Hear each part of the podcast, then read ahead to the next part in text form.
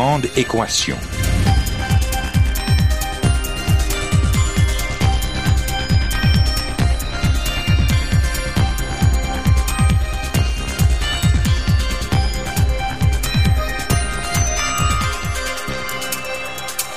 Ici Normand Mousseau, bienvenue à La Grande Équation, votre rendez-vous hebdomadaire avec la science. Cette semaine, les VG plastiques ou comment mettre un terme à la pollution par le plastique.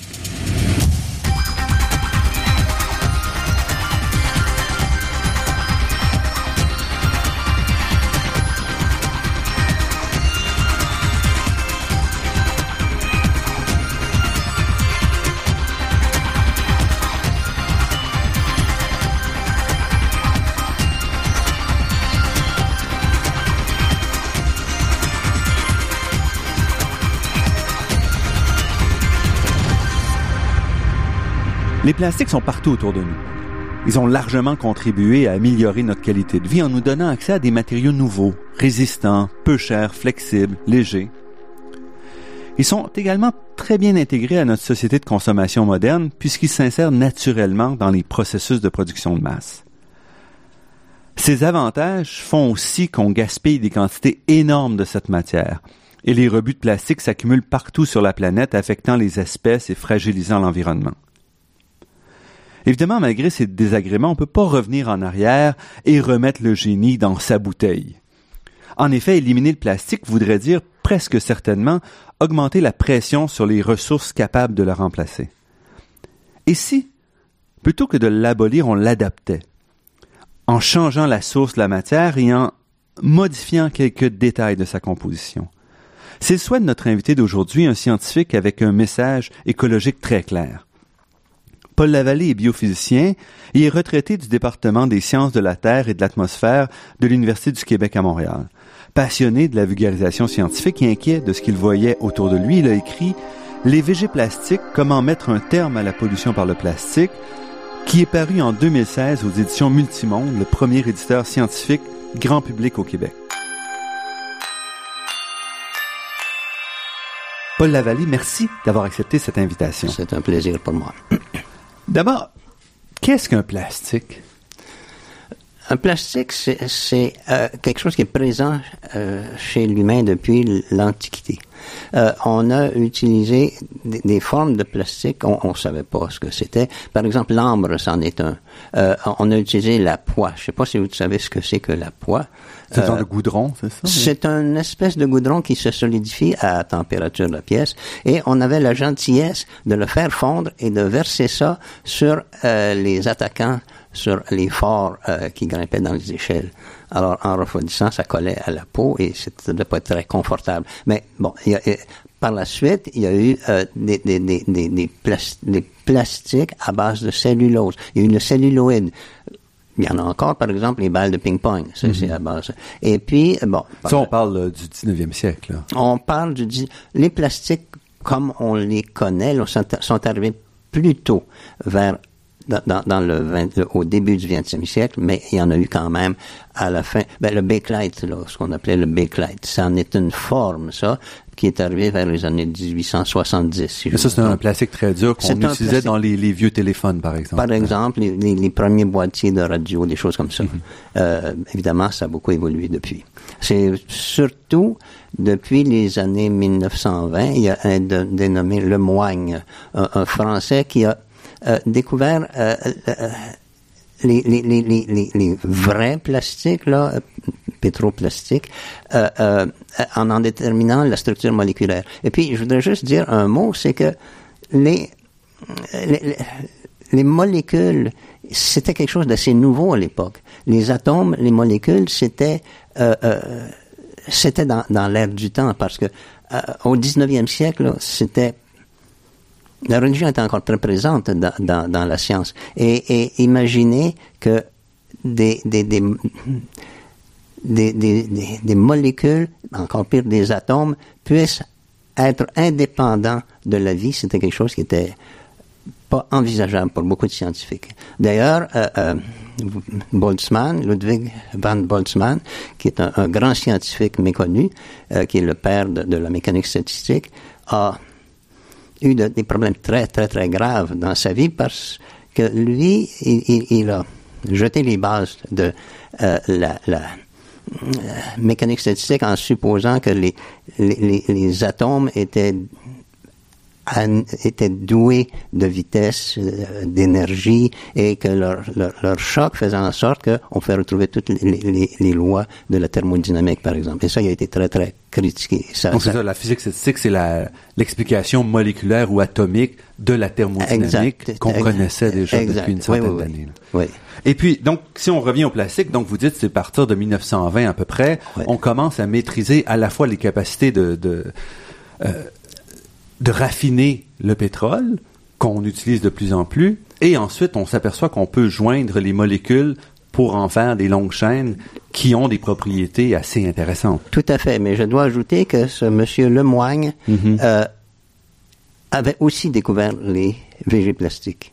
Il savait qu'on pouvait euh, fabriquer des plastiques à partir de végétaux. Donc, pourquoi vous faites une différence entre VG plastique et plastique? Qu'est-ce qui, qu'est-ce qui différencie ces deux, matières-là? La différence essentielle, c'est que les VG plastiques, étant, euh, euh, euh, issus de plantes, peuvent se composter. C'est-à-dire que ce soit de façon naturelle ou un peu traité euh, dans, dans des centres de compostage, ils vont devenir de l'humus exactement comme les déchets domestiques qui sont traités dans un centre de, de compostage. Mais en principe, le pétrole étant lui-même issu de plantes, en principe, on devrait pouvoir obtenir les mêmes propriétés, non? Oui, c'est vrai, sauf que les temps de dégradation euh, des, des- des- des dérivés du pétrole sont extrêmement longs. Quand je dis extrêmement longs, c'est euh, des, siècles par rapport à des mois ou des semaines pour les végétaux plastiques. Et, euh, euh, on- n'a pas de technique actuellement pour détruire les, les, les, les, pétroplastiques euh, sans... euh, euh, la, la seule façon, c'est de les brûler. D'accord. On va revenir un peu sur ces aspects-là. Je voudrais rester dans l'aspect plus historique. Donc, quand les plastiques sont arrivés, ils ont permis de remplacer des matériaux, le bois, des matériaux animaux et tout. Donc, ils ont ouvert quand même une, une brèche dans, dans le type de matériaux qu'on et- jusqu'alors. Il y a une espèce de blackout entre les années 1920 et 1940, Mhm. où les plastiques ont été considérés comme... Il y en avait très peu, très très très peu, et euh, c'était un matériau exotique qui était fabriqué en très petite quantité, et on l'a pas beaucoup utilisé. C'est avec la guerre de 1939-45 que là, on a vu l'éclosion des plastiques. En particulier, les bulles de, les bulles euh, qui servaient de, de cockpit dans les avions de chasse, celles qui étaient placées devant et derrière les bombardiers pour que les mitrailleurs puissent canarder les autres avions. Euh, avec euh, l'arrivée du nylon, on a fabriqué des parachutes, euh, les, les cordages de parachutes, et les, les parachutes qui étaient faits en toile avant, ça, ça pourrissait, hein, ça pouvait pas être rangé humide, et euh, tandis que le, le- le nylon était, c'est un matériau tout à fait merveilleux. On a fait des, des, des cordages en, en, en- Donc, c'est vraiment les applications militaires qui ont soutenu le, le développement du Et plastique. puis, si euh, vous avez regardé des vieux films français, vous voyez ces, ces, ces, Françaises qui euh, euh, veulent faire croire qu'elles ont des bas de nylon en se traçant une ligne au crayon, euh, au crayon à mine derrière la jambe, parce que à l'époque, les, les, les les bas de nylon étaient faits euh, avec une couture à l'arrière. Donc, euh, le fait de, de se faire une ligne, ça, ça ressemblait à un bas de nylon. Donc, rapidement, on, s'est entiché de, des plastiques. Là, à partir de ce moment-là, ça a été une, euh, éclosion, vraiment une éclosion euh, exponentielle. Le- Peut-être que ce qui a donné le, coup de départ, c'est euh, les, crayons Bic.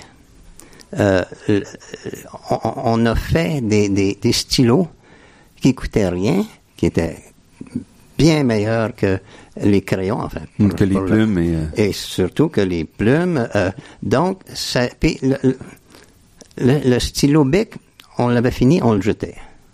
Euh, il, il s'est pas arrêté là, il a fait des briquets. Alors, à partir de ce moment-là, on a commencé à avoir une éclosion de milliers de d'objets de la vie courante euh, qui ont envahi tous les domaines de la vie. Et ça a contribué de façon, je pense, très, très, très sérieuse à cette société de la consommation euh, où on jette un peu l'usage.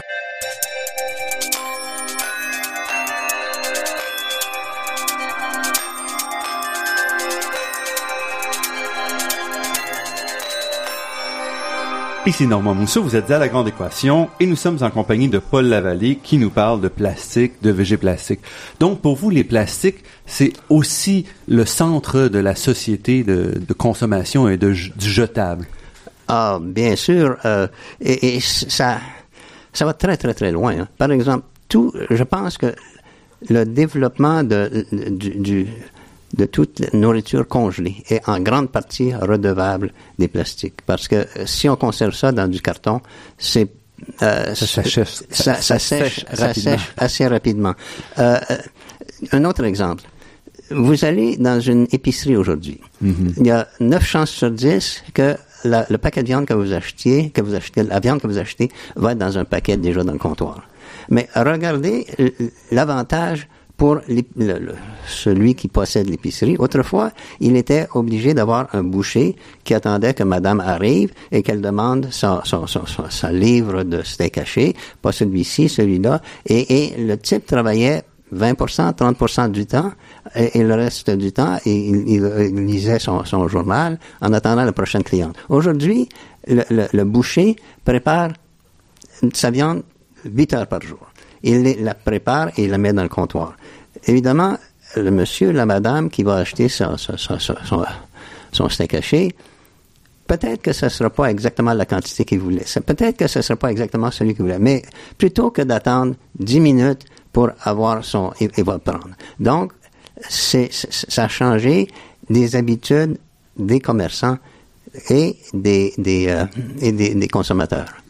Et puis, euh, donc, quand même, le problème, et vous le soulignez d'emblée dans votre livre, parce que c'est ça qui vous a, euh, qui, qui, vous a amené à vous poser cette oui. question-là, c'est que ces plastiques-là, puisqu'ils sont omniprésents, puis qu'ils sont très peu chers, parce que contrairement à la plupart des autres euh, matières premières, cette matière première-là coûte presque rien, on s'en débarrasse rapidement. Vous l'avez dit, ça prend beaucoup d'années pour euh, se dégrader. On les retrouve donc partout dans l'environnement. Oui, et c'est ça qui m'a motivé à écrire le livre. Euh, on, le retrouve vraiment partout, comme vous venez de le dire, et on le trouve en quantité si abondante que ça fait peur. Évidemment, ici, dans les sociétés riches, on, on ramasse nos ordures. Mais vous avez vu certainement de ces photos dans des sociétés qui ne peuvent pas se le permettre de ramasser les ordures. Là.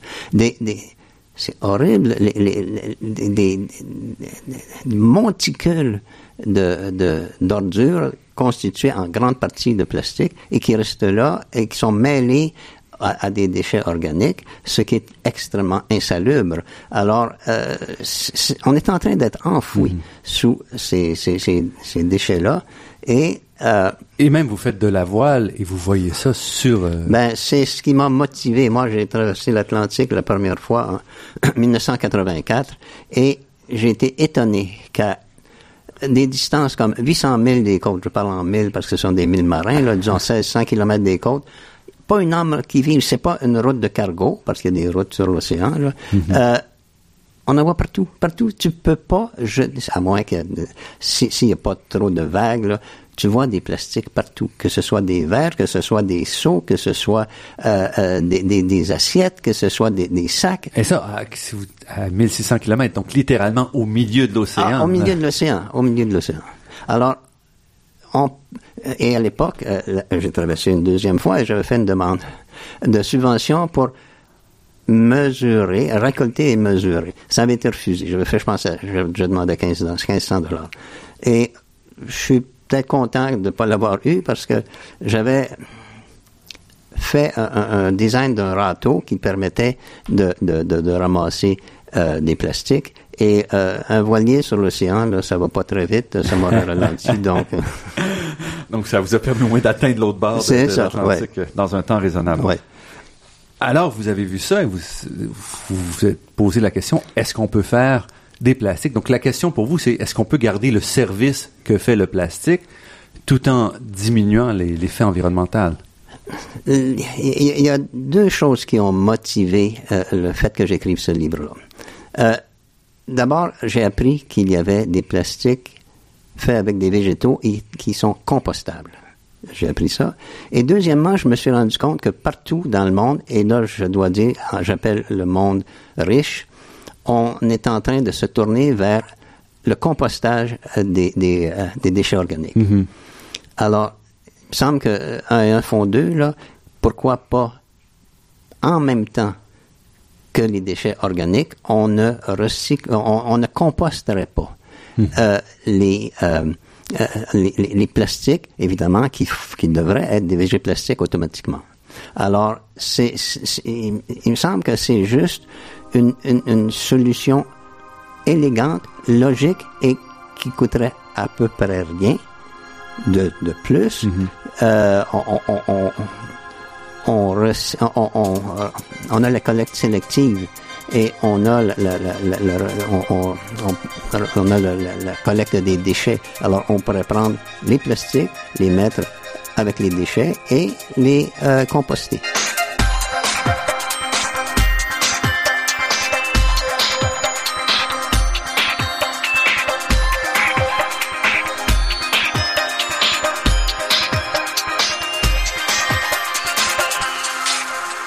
Ici Normand Mousseau, vous êtes à la grande équation sur les ondes de Radio VM et nous parlons VG Plastique avec Paul Lavallée, professeur à la retraite en physique euh, du département des sciences de la Terre et de l'atmosphère de l'Université du Québec à Montréal.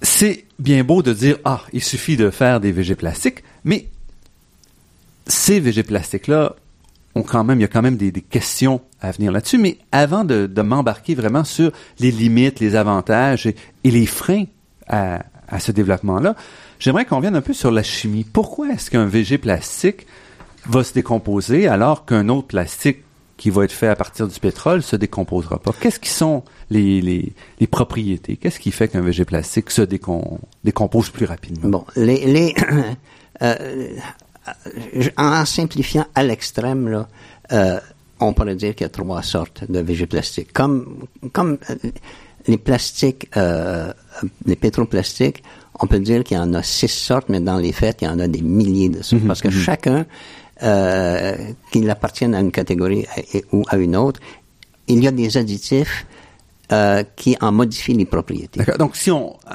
avant d'aller vers VG plastique, peut-être arrêtons-nous au plastique parce que les Oui. gens les connaissent. Donc, vous dites qu'il y a six classes et ces classes-là sont déterminées par la composition chimique. Exact. C'est la, la composition chimique dit que c'est la classe 1 la- et la classe 1 a des propriétés spécifiques. Comme par exemple, la classe 1, on fait des bouteilles euh, d'eau ou des bouteilles de- d'eau gazeuse. Là. Bon. Euh, Donc, c'est un plastique transparent, c'est un plastique. c'est euh, un plastique transparent, mais on peut le rendre non transparent. On peut le rendre ignifuge. On peut le rendre résistant aux ultraviolets. Alors, on, on ajoute des choses dans ce plastique-là. Et c'est- en, en écrivant mon livre, j'étais très, très porté sur le recyclage. Et là, je vais me faire détester. Mais au fur et à mesure que j'ai écrit, j'ai de plus en plus de doutes sur le recyclage de certaines choses. Les plastiques, surtout. Toutes sortes de choses. Toutes sortes de choses. Mais arrêtons-nous au plastique. oui, non, non, mais le, le problème est le même. Le, le, le recyclage est bon et utile dans la mesure où euh, la quantité de matériel est suffisamment grande. Par exemple, recycler les bouteilles de plastique, c'est bien. Comme par exemple recycler les, les, les, les bouteilles de bière. là. C'est- c'est- Parce que il est facile, elles sont faciles à, à classer. Elles sont faciles puis à classer. Elles ont tous, toute la même composition Elles ont chimique. toutes la même comp- parce qu'il faut bien voir qu'un un, un pla- un plastique recyclé a d'autant plus de valeur qu'il est plus près du matériau pur. Mm-hmm. Alors, si vous avez dans votre euh, plastique recyclé des, des, des, des impuretés qui font que le plastique va se dégrader, par exemple si, on mélange des, des oxos avec ça, il va, il, il va se, se dégrader tout seul. Mm-hmm. Donc, c'est pas un, manufacturier qui, qui produit quelque chose de Donc, il qui- veut pas que les bouteilles de plastique éclatent qui, ou qui- elles qui- veut que son nom soit respecté, il va pas acheter des, des on, on va en faire des, on va en faire des, des, des, pro- des sous-produits, on va en faire des choses de moindre qualité. D'ailleurs, euh, dans les, les, les plastiques recyclés, lorsqu'ils sont recyclés normalement, on met un R devant le, le nom. Donc, il y a le PETE. Alors, s'il est recyclé, on fait du RPETE. Et si euh, c'est du RPETE, on fait pas du RRPETE. Parce que ça devient un plastique qui est euh, inutilisable pour quelque chose de, de sérieux. Donc, malgré qu'on mette notre plastique au recyclage, ce qui va se passer, c'est qu'il va être mélangé, il va être dégradé et rapidement, il ne pourra pas être réutilisé. Exact. Euh, et et euh, ben, je j'ai pas parlé de ça du tout là, mais euh, dans les études que j'ai faites dans les pays riches, euh, le, le taux de recyclage du plastique est au maximum de 25 Donc, les trois quarts du plastique n'est pas recyclé. Trois quarts du plastique n'est pas recyclé. Euh, et c'est pas par mauvaise volonté, c'est parce que c'est extrêmement difficile de trier. Euh, et c'est,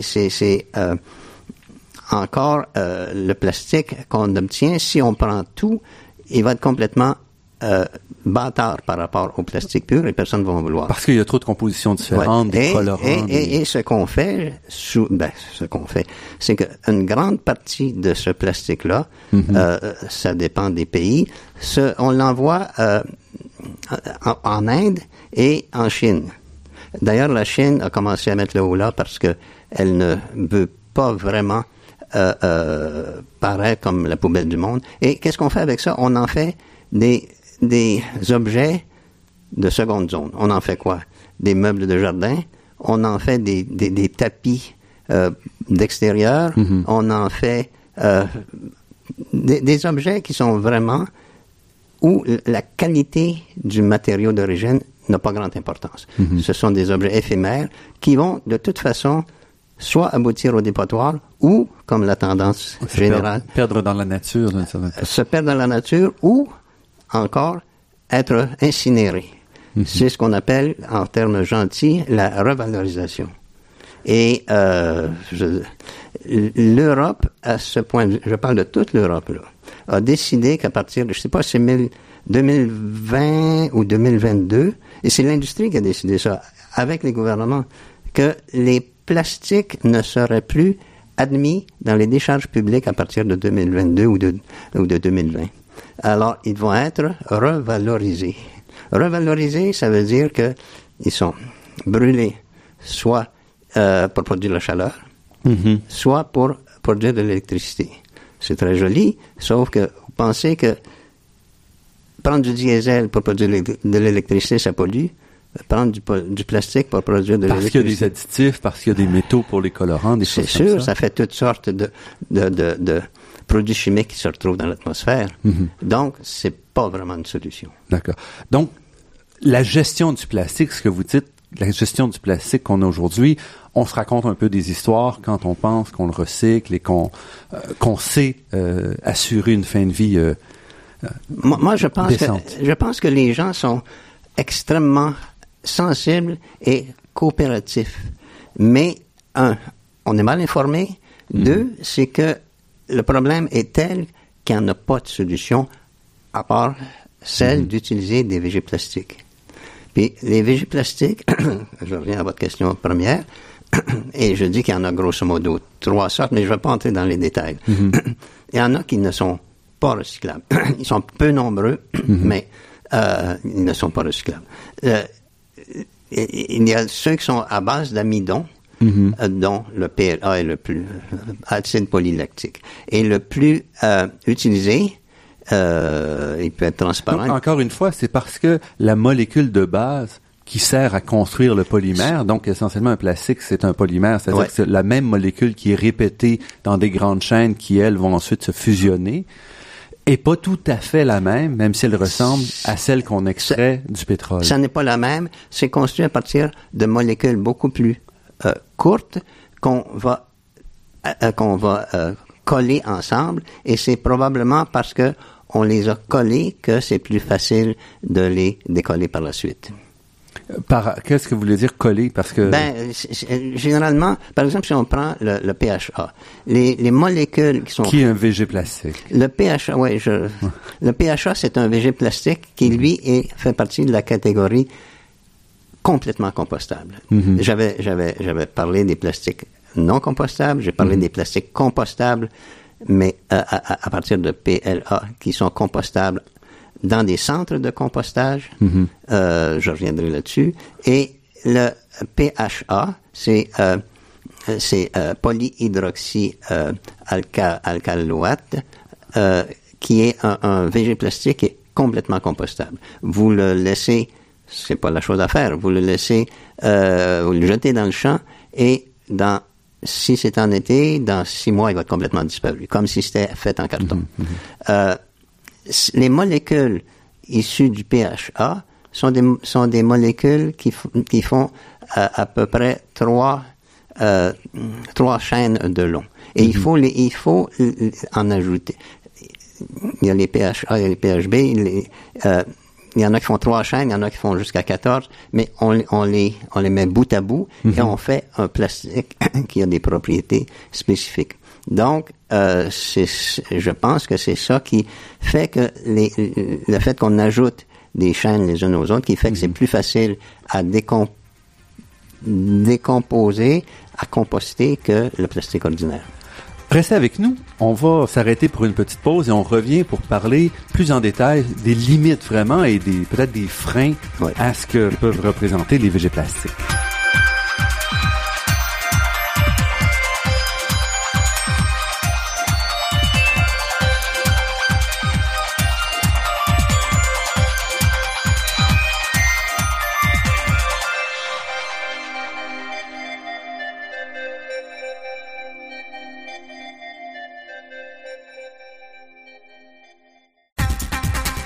Ici Normand Mousseau, vous êtes à La Grande Équation et nous sommes en compagnie de Paul Lavallée, auteur du livre Les VG plastiques, comment mettre un terme à la pollution par le plastique, publié aux éditions Multimonde en 2016.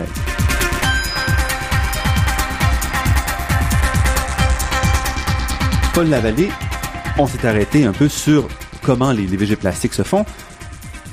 Quelles sont les, les propriétés? Est-ce qu'on peut reproduire dans les VG plastiques les propriétés des plastiques qui nous entourent euh, pour un usage quotidien? Euh, Je dirais qu'on peut euh, reproduire la grande majorité des propriétés des plastiques qu'on trouve dans l'usa- dans l'usage quotidien.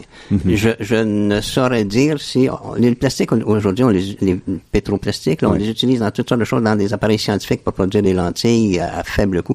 Ça, je ne le sais pas. Mais quand même, les plastiques à grand volume, Les plastiques à grand volume, ceux que vous et moi utilisons chaque jour, ça, on peut les, on peut les, les reproduire et, et, et euh, on peut même, euh, on peut même produire des, des, des, des, caractéristiques qui sont pas possibles avec les pétroplastiques, dont, par exemple, ce, ce sont des plastiques qui sont compostables et digestibles. C'est-à-dire que si vous prenez l'envie de manger un végé plastique, vous pouvez le faire. Je vous conseille pas, mais beaucoup, ben, vous l'avez tous fait. Quand vous prenez une, une, une, une pilule qui est, dans- qui est enveloppée dans une gélule, là, c'est un végé plastique. Alors, euh, ça n'est pas poison. Le goût est peut-être discutable, mais euh, et c'est une caractéristique extrêmement euh, euh, désirable parce que, et, et je voulais en parler plus tard, mais euh, puisque l'occasion se présente maintenant, les, les animaux euh, sont de grands consommateurs d'objets colorés. Euh, je pense aux oiseaux, par exemple, Oui. qui se, les oiseaux pélagiques, les oiseaux qui se promènent au-dessus de la mer et qui aperçoivent un sac de plastique, peut-être pas un sac de plastique, mais qui aperçoivent un objet rouge, un objet vert ou un objet coloré. Tiens, tiens, tiens. Puis là, ils, ils vont plonger, ils vont l'avaler. et sans se rendre compte que, sans, sans y goûter évidemment, Ouais. et ça va s'accumuler, ça va, ça va aller dans leur estomac. Un, c'est pas si grave, mais 10, 20, 50, Et comme ils sont non dégradables, non c'est non biodégradables, dégradable, ils ne peuvent pas les digérer, ils vont mourir de, de, de, de- d'inanition, ces, ces oiseaux-là. On en trouve, il y a, y a- y a des, il y a des photos de, ça un peu partout. là. Les, les biologistes n'arrêtent pas de nous, de nous avertir que c'est euh, que c'est, un, un problème grave. Et dans votre livre, vous revenez sur les, les perceptions négatives qu'on a par rapport au VG plastique. Donc, un des problèmes, c'est la stabilité même. Si vous dites c'est biodégradable, est-ce qu'on peut vraiment l'utiliser pour protéger la nourriture, pour, euh, pour des usages euh, quotidiens. Au point de vue stabilité, il n'y a aucun problème. Parce que euh, si un végé plastique peut se dégrader, peut se, se composter complètement euh, dans la nature, euh, il faut qu'il y ait les conditions appropriées. D'accord. Euh, disons que vous ayez une bouteille, euh, une bouteille de, de, de végé plastique contenant de l'eau. Oui. Euh, votre eau, à moins que vous l'ayez prise dans un lac ou, ou dans un étang, il n'y aura pas de bactéries dedans. Mhm. Euh, donc, s'il n'y a pas de bactéries, Il n'y a rien pour il n'y a décomposer. rien pour là. décomposer ça. Si vous le mettez, même s'il y avait des bactéries, est-ce que vous le mettez dans le frigo? Mhm. Les bactéries ne pourront pas être actives à ces températures-là. Euh, donc, ça prend des conditions de bactéries, de température euh, appropriées pour que ça se décompose. Et s'il n'y a pas ces conditions-là, c'est un petit peu comme, euh, imaginez du carton ou du papier. Euh, votre sac de papier, si vous le laissez dans, dans un tiroir, il n'y a pas d'humidité, euh, euh, il n'y a, pas de température extrême, vous allez revenir dix ans après, il va être encore là. C'est la même chose pour le végé plastique. Si vous si vous mettez votre plastique, euh, mettez-le sur euh, dans votre pelouse, les pluies vont faire en sorte qu'il va être mouillé, les bactéries vont vont commencer à, à le dégrader, puis dans une semaine il n'y en aura plus. Donc, c'est un, c'est une crainte qui n'est pas vraiment fondée. C'est une crainte qui est absolument pas fondée. Et puis, l'autre question que les gens soulèvent beaucoup, c'est est-ce qu'il y a des quantités suffisantes? Parce que si on est obligé de déplacer de la nourriture, on l'a vu par exemple dans le cas de l'éthanol, qu'on utilise pour remplacer l'essence, ou on est obligé d'utiliser du maïs, euh, du blé pour faire euh, de l'éthanol, et donc essentiellement on prend de la nourriture qu'on transforme en carburant. Est-ce que ce sont les mêmes problèmes pour euh, les végés plastiques? Euh, oui et non. Euh, dans le sens suivant, c'est que les végés plastiques, en particulier euh, le PHA, là, ce- de, de- dont, ce- dont je vous ai parlé, euh, c'est fait actuellement avec euh, du euh, maïs, euh, avec de l'huile de soja ou du soja. Euh, c'est fait avec e- essentiellement des céréales ou des, des- des matières végétales. Mais c'est fait aussi avec des résidus de soja. Les rendements sont meilleurs avec euh, le soja lui-même. ou Parce qu'on contient plus de féculents. donc- mais on, est, on, on peut fabriquer du euh, PHA à partir d'autres choses que des, des euh, euh, que, que, que des céréales propres à la consommation humaine. On peut en fabriquer à partir de, de résidus de, de, de, de, de- de- des sciures de bois ou des copeaux de bois. on peut même en fabriquer à partir des, des eaux usées. Et il y a, il y a des, euh, des recherches qui se font là-dessus actuellement. Mais Donc, euh, à partir des eaux usées, vous parlez donc à partir de la matière organique qu'on trouver toute dans... matière organique, oui. Mhm, Toute matière organique. Pour vous, donc, le problème de l'accès à la matière première pour faire les, les végés plastiques, c'est pas un problème insurmontable?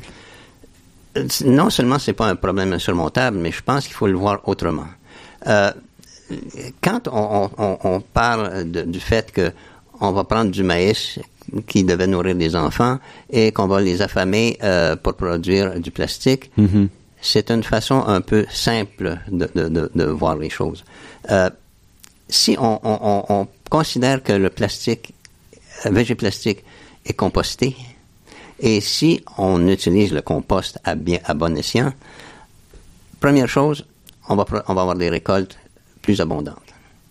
Deuxième chose, c'est qu'on va avoir à utiliser Pourquoi est-ce que les récoltes seront plus abondantes? ben, parce que euh, c'est un fertilisant naturel. C'est un fertilisant naturel, donc euh, Ah, donc on pourra le retourner euh, Bien sûr. à la terre. Oui. Et, et euh, deuxièmement, c'est que euh, c'est un, un fertilisant qu'on n'aura pas à utiliser, fertilisant qui, qui est fabriqué avec du pétrole. Donc, on, on économise le pétrole encore. Et, et euh, il y- a une autre, une autre chose aussi qu'il faudrait considérer, c'est que actuellement, les pays riches subventionnent les pays pauvres en leur fournissant des denrées alimentaires, que ce soit du blé, que ce soit du lait, que ce soit, bon, je sais pas trop quoi, là. Et euh, ces denrées-là, un, ne se rendent pas nécessairement aux gens qui ont faim. Deuxièmement, c'est que euh, si euh, on, on- on- on donne, il y a, une parabole de l'Évangile qui vient de l'Antiquité même, euh, si tu donnes un, poisson à quelqu'un, euh, c'est pas très profitable. C'est mieux de lui montrer à pêcher. Alors, si plutôt que de donner du blé aux, euh, gens dans des pays sous-développés, tu, les, encourageais ou tu leur donnais des subventions pour, un, recueillir leurs leur, déchets euh, de table et les plastiques qui seraient des végétaux plastiques et les subventions pourraient servir aussi à faire euh, des, des, centres de compostage. Mhm. Alors, ces gens-là pourraient améliorer ou, ou même entreprendre des cultures qui sont pas possibles maintenant. Mhm. Donc, essentiellement, ce que vous dites, c'est que l'avantage des végétaux plastiques aussi permet de distribuer plus uniformément sur la planète la production des entrants pour ces technologies-là. Présentement, il n'y a que les pays, évidemment, producteurs de pétrole qui disposent euh, des ressources. Tout à fait. Et il y a aussi autre chose que je voudrais mentionner, c'est que moi, j'en ai beaucoup contre l'alcool dans la gasoline. Mhm. Euh, l'alcool, euh, euh, les divers types d'alcool contiennent par unité de volume beaucoup moins d'énergie que le Que- pétrole. Mhm. Alors, si, c'est à peu près 60%, mais disons que 50% pour les calculs. là. Euh, si vous avez un alcool, 10% d'alcool dans votre gasoline, euh, une gasoline de pétrole pur, Mhm. et si vous avez un, un- un- une gasoline avec 10% D'éthanol, d'alcool, ouais. ça, va vous, ça va vous prendre 5% de plus euh, de, de- Vous allez faire... Vous allez faire juste, euh, ça, vous, ça va vous prendre 5% de plus de, de, de carburant pour faire la même distance. Alors, euh, c'est pas, c'est pas au final, les avantageux. sont pas très grands. C'est pas avantageux. Non, c'est, c'est pas ça. C'est que si on, on, euh, prenait ce maïs-là, Mhm. pour, Parce que finalement, c'est la même molécule. Donc, si on prenait, si on prenait l'éthanol, le- le maïs pour l'amidon pour, faire, euh, pour faire des des, plastiques. des euh, ça serait beaucoup plus utile. Mhm. Et euh, euh, là, je comprends qu'on a fait en sorte que beaucoup de cultivateurs se sont tournés vers ce marché lucratif Mhm. du maïs pour faire euh, pour, pour mettre dans la gasoline. Mhm. Mais sauf que si on leur dit, vous allez continuer à produire du maïs, mais on va en Pour faire la nourriture. Alors pour eux, ils sont pas vraiment lésés. Et pendant le temps que on fait assez de recherches pour améliorer les techniques de production des végétaux plastiques, ben, ces gens-là vont pouvoir euh, vivre décemment.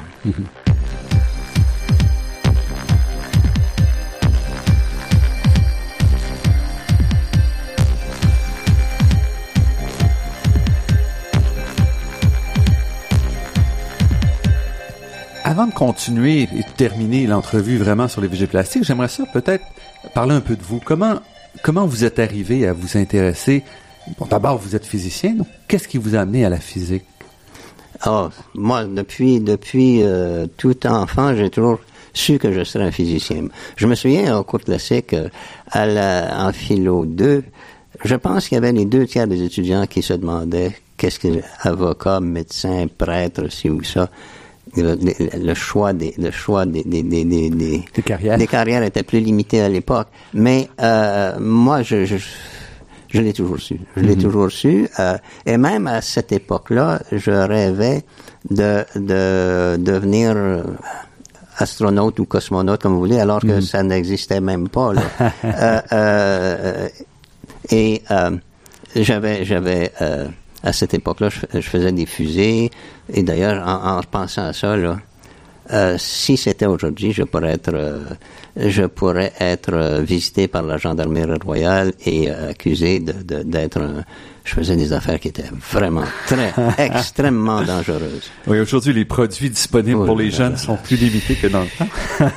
Oh là là. Et ensuite, vous êtes dirigé vers la biophysique. Euh, oui. Je, je, je- j'étais très intéressé par les applications euh, médicales et biologiques de la physique. Et je me suis euh, engagé là-dedans. Euh, j'ai fait une maîtrise là-dedans et j'ai été le premier. Non, non, on était trois pour être exact. la première mouture de gens qui ont fait une maîtrise en biophysique. Mais c'est pas une maîtrise en biophysique, c'était une maîtrise en physique. Avec des cours de biologie. J'ai suivi, si je me souviens bien, 15 cours de, de, de, de, de biologie, chimie, euh, médecine, génie, en plus de tous mes cours de physique lorsque j'ai fait euh, ma, ma, ma maîtrise. Alors, et, et j'ai j'ai travaillé, euh, donc j'ai fait un- une maîtrise là-dessus, et j'avais entrepris un doctorat euh, sur les électroencéphalogrammes. Et là, j'ai travaillé au l'Institut du Mont-Providence avec un médecin, et euh, il fallait trouver, euh, il fallait euh, avoir, je, je- je travaillais sur euh, la détection du rythme pointe-onde qui annonce l'arrivée de- d'une crise d'épilepsie. D'accord. Et pourquoi le, le Mont-Providence? C'est parce qu'il y avait là des, des gens, euh, de, de des, des, des, jeunes, c'est de- des gens qui, des trisomiques, et chez les trisomiques, euh, l'épilepsie est très fréquente. Donc, euh, j'ai commencé ça, et là, après quelques séances, j'ai réussi à, à, à, à faire, euh, à enregistrer euh, le rythme pointant en question, et on l'a fait jouer. Évidemment, c'était en, en- en- c'était c'était en, en FM. Il n'y avait pas de technique numérique à l'époque. Alors, on pouvait donc entendre sur une porteuse le, le- le- le rythme pointant. Et en le faisant jouer en présence euh, du, du, du, du trisomique qui était là, il commençait à avoir une crise d'épilepsie. C'était, on, on- on générait une crise. Euh, je suis allé deux fois et j'ai tout abandonné. Ça, je n'étais pas capable de supporter ça. Alors j'ai attendu un petit peu, puis je, je suis, euh, j'ai recommencé un doctorat dans une à McGill, dans une toute autre euh, discipline qui est, euh, oh, c'est c'est compliqué là, mais c'est quelque chose qui est très proche de l'écologie, mais avec, euh, c'est de l'écologie, mais avec des méthodes de physique. D'accord. Et ça vous a un peu préparé à vous intéresser là, beaucoup plus récemment là, à la question des végés plastiques? Euh, j'ai- la question des végés plastiques, c'est, j'en ai pas dit un mot jusqu'à maintenant, mais une des choses qui me préoccupe beaucoup, beaucoup, beaucoup à propos des plastiques, c'est le tort qu'on fait au règne animal avec les plastiques. Euh, je trouve que c'est, on est supposé être des animaux intelligents, là. On est en train de détruire toute, toutes sortes d'autres vies sur la planète. Et, et je, vois, moi, par exemple, des, des otaries, des, des baleines, je vois des, je vois euh, des poissons, je vois toutes sortes d'animaux qui vont mourir à cause de notre négligence à propos des plastiques. Par exemple, un, un- un filet de pêche qui est en polypropylène, là. ça flotte, ça euh, se détruit à peu près pas. 30 ans, 50 ans plus tard, il est toujours là. Une baleine euh, euh, arrive là-dedans, se mêle là-dedans, elle est plus capable de se déprendre, elle ne peut plus se nourrir, elle n'est plus capable de remonter à la surface, elle va se noyer. Alors, c'est, on, peut pas. On, n'est pas des, êtres absolus qui pouvons vivre complètement euh, à part des autres, espèces. Et je pense que les, les, les c'est une, façon de mettre un terme à ce- ce carnage qu'on fait. là.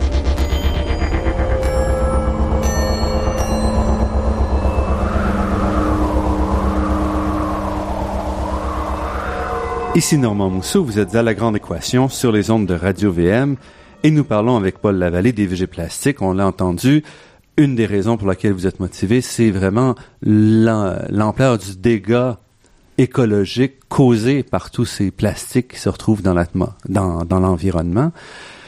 Mais aussi en écrivant votre livre, donc vous vous êtes trouvé plus confronté aux questions politiques qui entourent même les décisions autour des plastiques. Euh, oui, une question euh, euh, qu'on peut poser, euh, euh, une question triviale. S'ils sont, s'ils sont si merveilleux, les végés plastiques, pourquoi ça marche pas? Pourquoi il y en a pas ou il y en a à peu près pas? Voilà. C'est, une question simple et ça m'a pris un certain temps avant de répondre à ça. Euh, c'est que la, la- c'est que un végé plastique compostable, c'est bien dans la mesure où il est composté ou au pire recyclé. Parce que les, plastiques, les végés plastiques sont aussi recyclables. Or, c'est toute une industrie, c'est une grosse industrie, que leur, la fabrication, le recyclage et le compostage, ce sont de grosses industries. Et ce sont des industries relativement intégrées. Ce sont des industries intégré. C'est un, un gros navire qui fonce à pleine vitesse tout droit et tout ça, tout est vilé. Alors, si vous arrivez avec un, un, un, un joueur extérieur qui, c'est pas juste une question financière, c'est que si on apporte un, un VG plastique dans, si on met un VG plastique dans un, un, bac, pas, pas un bac de recyclage, dans, une fournée de, recy- de, de, de recyclage. Disons que vous avez des bouteilles, des bouteilles d'eau Oui. que vous êtes en train de recycler, vous les faites fondre. Mhm. OK? Puis il y a des il y a des bouteilles de VG plastique là-dedans. Ben vous venez de ruiner tout. Mhm. Ça ça ne se mêle pas. Alors vous voyez le, Donc, ça implique, si chaque fois qu'on introduit un nouveau plastique comme ça, faut rajouter une ligne de, Exact. Alors, il y en a déjà de très nombreuses lignes de, de, de, de tri. Mhm. Ah, pourquoi en rajouter une? Ça, c'est un, un, c'est un, un, un obstacle majeur. Il y a aussi l'obstacle du conservatisme. Donc, on a établi des normes qui, a- qui protègent d'une certaine façon les, les matériaux qu'on a actuellement. Oui, Et c'est très difficile de modifier tout ça. on se rend compte que le plastique actuellement, il joue bien son rôle. Si c'était pas du fait qu'il y a qu'il est indestructible, ce serait parfait. Mhm. Alors, euh, c'est sûr que pourquoi changer quelque chose qui va bien en- à leurs yeux? Euh, C'est donc pour ça que euh, la, la, la- une des raisons pour lesquelles euh, les VG plastiques n'ont- n'ont pas réussi à percer. Les VG plastiques actuellement, ça a été essayé depuis, je sais pas combien, 15 ans peut-être, dans des milieux euh, fermés. Euh, une université où les gens sont très allumés, qui savent qu'on peut produire des plastiques qui respectent l'environnement. Euh, ils vont euh, mais ils vont avoir juste des VG plastiques sur, sur le campus. Qu'est-ce qu'ils font avec les, les, les rebuts, avec les, le- leur, leur- il y a personne qui en veut, il y a personne qui veut les recycler. Donc, c'est un problème à ce moment-là. Il faut une volonté politique pour forcer, pour lancer la roue. Qu'est-ce qu'il faut Euh, faire? je me suis rendu compte que la façon de faire, ce serait de commencer non pas dans un organisme petit, comme une université ou, ou une compagnie, mais il faudrait que ce soit une- au moins une ville. Oh, Je, je m'illusionne pas, c'est pas, on va pas faire ça mondialement demain matin, mais une ville. Mais- une ville d'avant-garde qui dirait, bon ben, à partir de 2018, les bouteilles d'eau Mhm. que vous allez que vous allez acheter chez le dépanneur ou sur la rue devront être faites ob- obligatoirement en plastique compostable, plastique. Oui. Ça, il faut qu'ils obligent les, les, ceux qui embouteillent à utiliser des VG plastiques. Deuxièmement, il faut qu'ils qu'ils obligent les, euh, les, les, les, centres de tri. les centres de compostage à les accepter, Mhm. ce qui est pas le centre de compostage, là, il veut bien peut-être recycler, euh, euh, composter les, les, les, euh, les bouteilles de plastique, euh, les VG plastiques. Mhm. Mais si parmi ça, il y a des bouteilles qui sont faites en pétroplastique, il y a un petit problème Ouais, dans, ouais. dans son. Dans, dans- alors, il va falloir que, que, que les, les, les VG plastiques soient très clairement identifiés. Euh, euh, Mhm, Mais est-ce que vous parlez de bouteilles, mais qu- quelle fraction est-ce que ça représente? Est-ce que vous, est-ce que ce sont vraiment des changements qui vont avoir un impact sur euh, l'environnement? il y a les bouteilles et il y a les sacs. Donc, ce sont les deux ce grands... sont, euh, ce sont, euh, je pense que c'est par là que la brèche va s'ouvrir. Parce qu'à partir du moment où un an, deux ans, trois ans après avoir imposé dans une municipalité euh, euh, qu'on on, on, on, on, utilise euh, des VG plastiques et pour les sacs et pour euh, les bouteilles, Mhm. à ce moment-là, on pourra exiger que les récipients qui contiennent du lait, de la Donc, l'emballage et de- tout, euh. l'emballage, tout l'emballage. ça, Mhm, ça. Et, et, et, et là, la roue vient de se, de se mettre en branle. Là. Mhm. Euh, ça sera plus quelque chose de nouveau.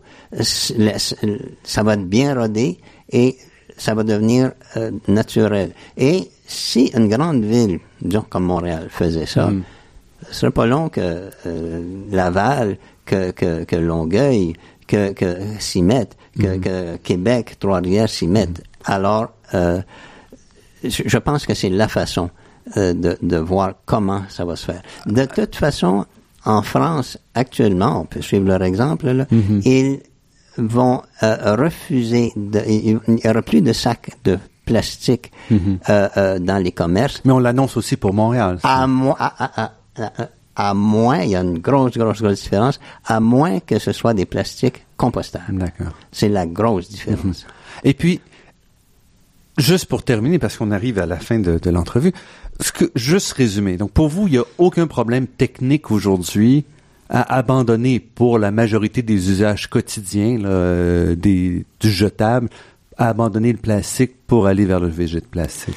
Dire qu'il n'y a aucun problème, ce serait un peu exagéré. Pour les- pour les usages courants et simples, il n'y a pas de problème. D'accord. Euh, par exemple, euh, moi je suis euh, euh, je suis très partisan des, des PHA qui sont parce que le PHA c'est un c'est un c'est un plastique qui va se composter tout seul. Vous le mettez dans, dans votre vous le mettez Donc, on va le mettre dans notre jardin. Puis, dans votre jardin, il va se composter. Vous le jetez à l'eau. Ne faites pas ça. Il, il va se composter. Il tombe au fond de l'eau. Il va se composter. Euh, il, se composte tout seul à peu près dans toutes circonstances. À moins que vous le mettiez dans votre frigo. Là. Ah oui. Bon. Euh, par contre, le PHA, tel quel, il n'est pas transparent. Est-ce que les gens vont trouver que c'est un, un, un- un obstacle majeur à boire leur eau dans une bouteille qui est blanchâtre? Euh, vous voyez, c'est des, des, des, des choses comme ça. On peut pas, on peut pas tout trouver, euh, euh, toutes les mêmes caractéristiques. Mais il y a rien. que- C'est extrêmement complexe la fabrication d'un plastique à partir du pH. C'est-à-dire, ce que c'est pas comme ça que je devrais dire. On peut fabriquer à partir du PHA un, on peut avoir un nombre infini de caractéristiques. Alors, éventuellement, on pourra sans doute trouver des, des, des, des, façons de le fabriquer pour qu'il soit transparent. Mais pour l'instant, non. Et ce qui manque, c'est la volonté politique. Et donc, il faut que les citoyens demandent si on veut avoir... euh, Ben, c'est la raison pour laquelle j'ai écrit le, le livre. C'est que il faut, un, que les gens soient au courant, que les politiciens soient au courant et que la pression publique soit telle que euh, on, on- on exige des politiciens qu'ils commencent à accepter les végés plastiques euh, en- en- en- dans le compostage et dans le dans, dans, dans, dans le recyclage. Paul Lavallée, biophysicien retraité du département des sciences de la Terre et de l'atmosphère à l'Université du Québec à Montréal. Vous êtes auteur du livre Les végés plastiques, comment mettre un terme à la pollution par le plastique aux éditions Multimonde, un livre fascinant. Paul Lavallée, je vous remercie beaucoup pour cette entrevue. Ça m'a fait grand